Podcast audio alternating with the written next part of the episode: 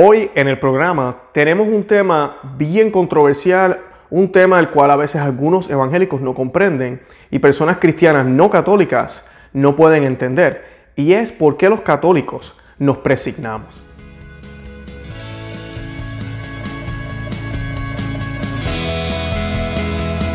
Bienvenidos a Conoce, Ama y Vive tu Fe. Este es el programa donde compartimos el Evangelio y profundizamos en las bellezas y riquezas de nuestra fe católica. Les habla su amigo y hermano Luis Román y quisiera recordarles que solo podemos amar lo que conocemos y que solo vivimos lo que amamos.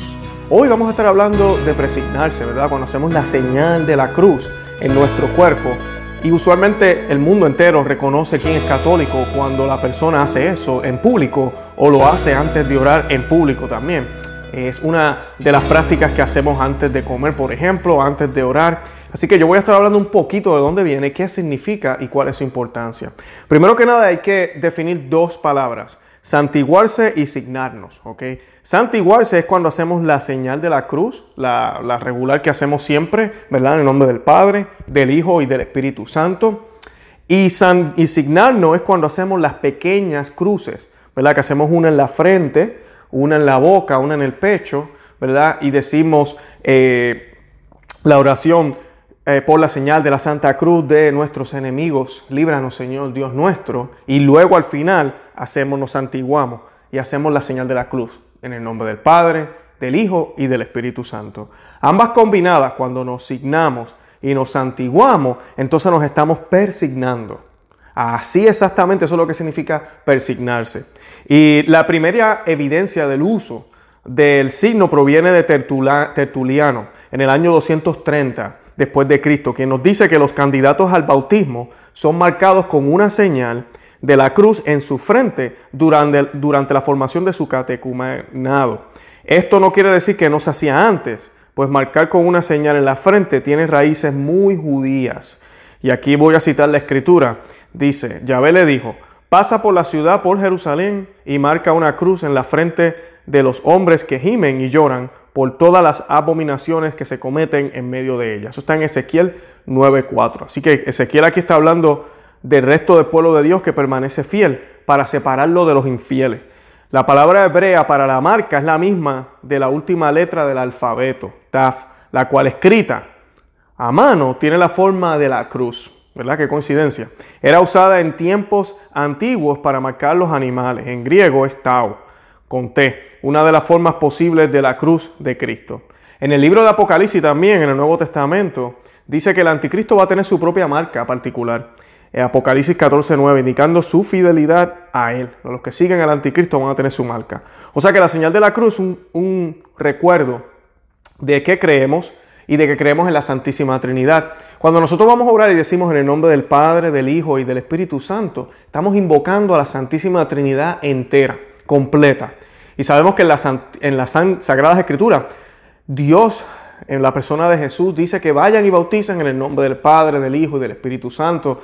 Y menciona múltiples veces Padre, Hijo y Espíritu Santo. San Pablo hace lo mismo. Así que vemos cómo la Trinidad está manifestada en las Escrituras. Así que nosotros cuando hacemos la oración y nos presignamos de esa manera y decimos el nombre del Padre, del Hijo y del Espíritu Santo y hacemos la Santa Cruz, estamos diciendo que esto que vamos a hacer ahora no es en mi nombre, no son mis intenciones, no es eh, de acuerdo con mi voluntad, sino que es de acuerdo con la voluntad del Padre, del Hijo y del Espíritu Santo. Y creo que es una señal poderosa porque todos sabemos que el Señor murió en una cruz y la cruz pasó de ser un signo de maldad, un signo de los malhechores, a ser un signo de salvación.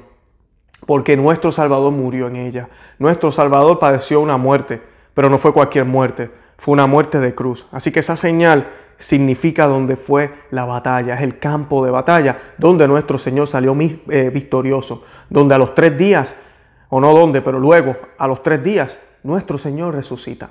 Así que la señal de la cruz es importantísima y por eso es que los católicos lo hacemos. Como pudieron ver, si te da tertuliano, esto ya es tercer siglo. O sea que desde el principio se le hacía una señal para distinguir a los cristianos. Siempre la señal de la cruz fue importantísima para los cristianos porque representaba lo que, lo que, lo que había sucedido con nuestro Salvador. Corintios, dice San Pablo, escúchense en esto, en Corintios, primera de Corintios 1, 23, 24, Mientras tanto, nosotros proclamamos un Mesías crucificado.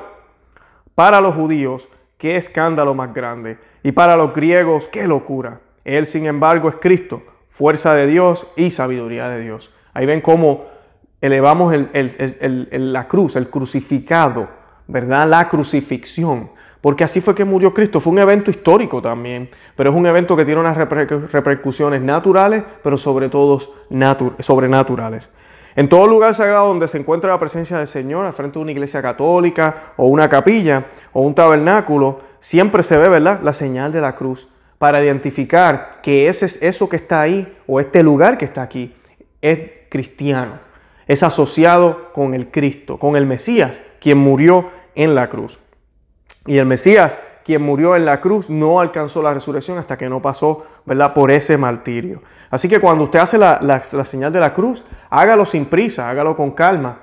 Y esa es la razón por la cual lo hacemos, una tradición que llevamos desde el principio del cristianismo e inclusive las marcas en el cuerpo, como les probé aquí, también las hacían los judíos. Así que no hay nada de malo, no es superstición, no significa que si yo la hago mal o la hice, no la hice, qué sé yo, 360 grados, 90 grados, no sé cómo le queramos decir, eh, la oración es inválida, no. Pero sí les estoy diciendo que todo esto que hacemos externo presenta lo que creemos internamente. Y eso es lo más importante, creerlo internamente, pero tenemos que expresarlo externamente. Así que ambas van de la mano, lo interno y lo externo. Así que cuando usted va a hacer una oración, hágalo adecuadamente. Santa Teresa, María Teresa de Calcuta, decía, ¿verdad? Vela cómo estás eh, arrodillado antes de orar, vela cómo te presignas, cómo haces la señal de la cruz, cómo pones tus manos juntas. Siempre recordemos que la tradición católica siempre nos enseñó que la posición orante es con las manos unidas, ¿ok? De esta manera, con las manos unidas. O sea que usted va a orar, usted a hacer el nombre del Padre, del Hijo, Espíritu Santo, y usted coloca las manos así. Por eso es que hay muchos cuadros e imágenes, incluyendo la Santísima Virgen, de esta forma, en una posición orante. Y entonces hacemos nuestras peticiones. Señor, te doy gracias por este día, gracias por la comida, gracias por lo que me estás dando. Disculpa mis ofensas, disculpa mis, mis, errores, las cosas que he dejado de hacer, las que debería estar haciendo. Lo, bonito de, de presignarnos también es que nos pone en esa actitud y nos recuerda que tenemos un Padre, en el nombre del Padre, del Hijo, que es nuestro hermano Cristo, y del Espíritu Santo, porque necesitamos de esa tercera persona para poder caminar este caminar. Al presignarnos también evangelizamos, especialmente si usted está en un lugar público, cuando usted está en un restaurante con su familia que no le dé vergüenza. Yo sé que hay muchísimas historias sobre esto, católicos que nos avergonzamos, nos hemos avergonzado, yo he estado en esa también. Estamos en cualquier lugar y, oh sí, hagamos la oración, eh, ok, y ah, nos tomamos las manos, si no, colocamos la mano así o simplemente bajamos la cabeza para tratar de disimular lo que estamos haciendo.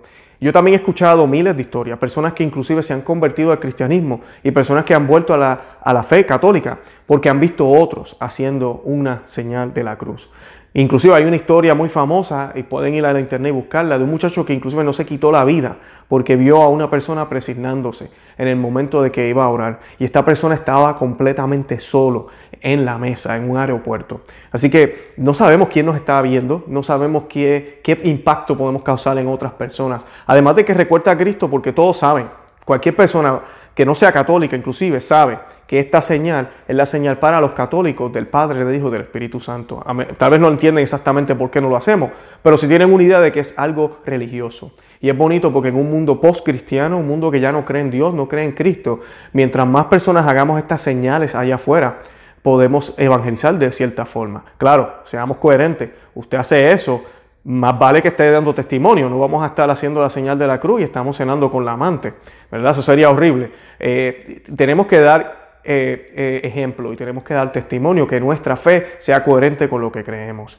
De verdad que los invito a que visiten nuestro podcast, conoce amavivetufe.com, nuestro blog, disculpen. Se pueden suscribir al canal aquí en YouTube, también al podcast, Spotify, cualquiera de esos canales eh, o, aplicaciones para audio. Además de esto, estamos mandando todas las notificaciones también por WhatsApp de los artículos que colocamos en el blog, de los audios que colocamos en el podcast y los videos en YouTube. Si no se quiere perder nada, vaya aquí al enlace, va a haber un enlace aquí debajo en las notas de este video o podcast y yo le puedo enviar todo eso. Lo estoy haciendo porque algunas personas me han dicho, inclusive yo también he hecho la prueba, Y los algoritmos en YouTube, en Facebook, en todas estas aplicaciones han cambiado muchísimo durante los años.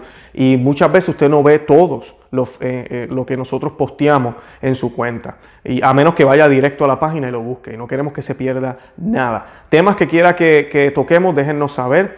Eh, manténgase en oración, recen el rosario todos los días. Y nada, Santa María, ora pro nobis.